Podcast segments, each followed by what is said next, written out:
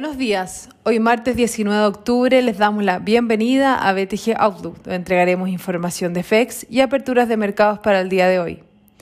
El tipo de cambio abre en 815,50 a la baja con respecto al cierre de ayer con los mercados positivos y el cobre nuevamente al alza ante la escasez y caídas en inventarios en la Bolsa de Metales de Londres.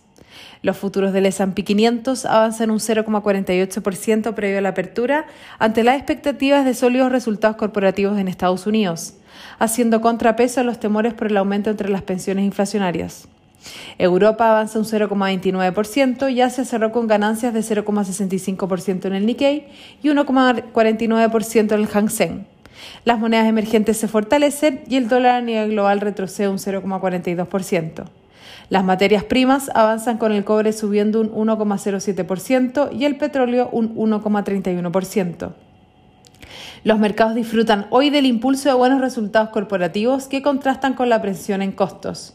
Hoy reportó Johnson Johnson con utilidades sobre lo esperado, al igual que Halliburton, Philip Morris y Bank of New York Mellon.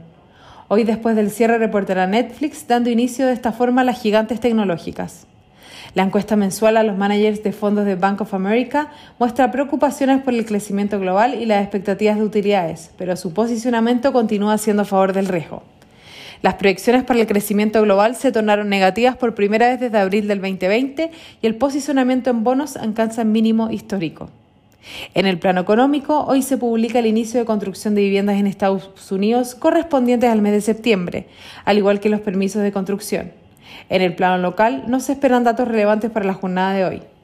Hoy hablarán varios representantes de la Fed, los que incluyen el Tally de la Fed de San Francisco, Barking de Richmond y Bostic de Atlanta. El tipo de cambio abre en 815,50, operando a la baja con respecto al cierre de ayer ante la caída del dólar a nivel global y un nuevo alza del cobre. Técnicamente los principales soportes serán 812 y luego el piso del canal alcista en 807, mientras que al alza la resistencia estará marcada en 815 y luego 818. Muchas gracias por habernos escuchado el día de hoy. Los esperamos mañana en una próxima edición.